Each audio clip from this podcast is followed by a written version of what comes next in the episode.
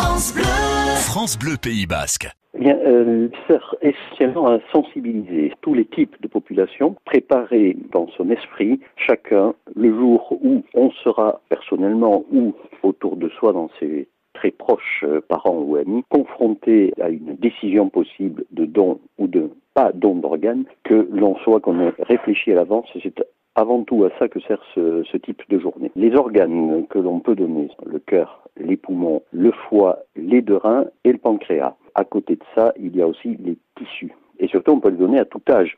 C'est-à-dire que si on se dit, oh, j'ai 80 ans, c'est trop tard, je ne risque plus rien. Si, madame, si, monsieur, euh, vous risquez de faire du bien à vos concitoyens parce que jusqu'à 90, 11 ans, qui a été la limite d'âge en 2018, on peut donner ses organes.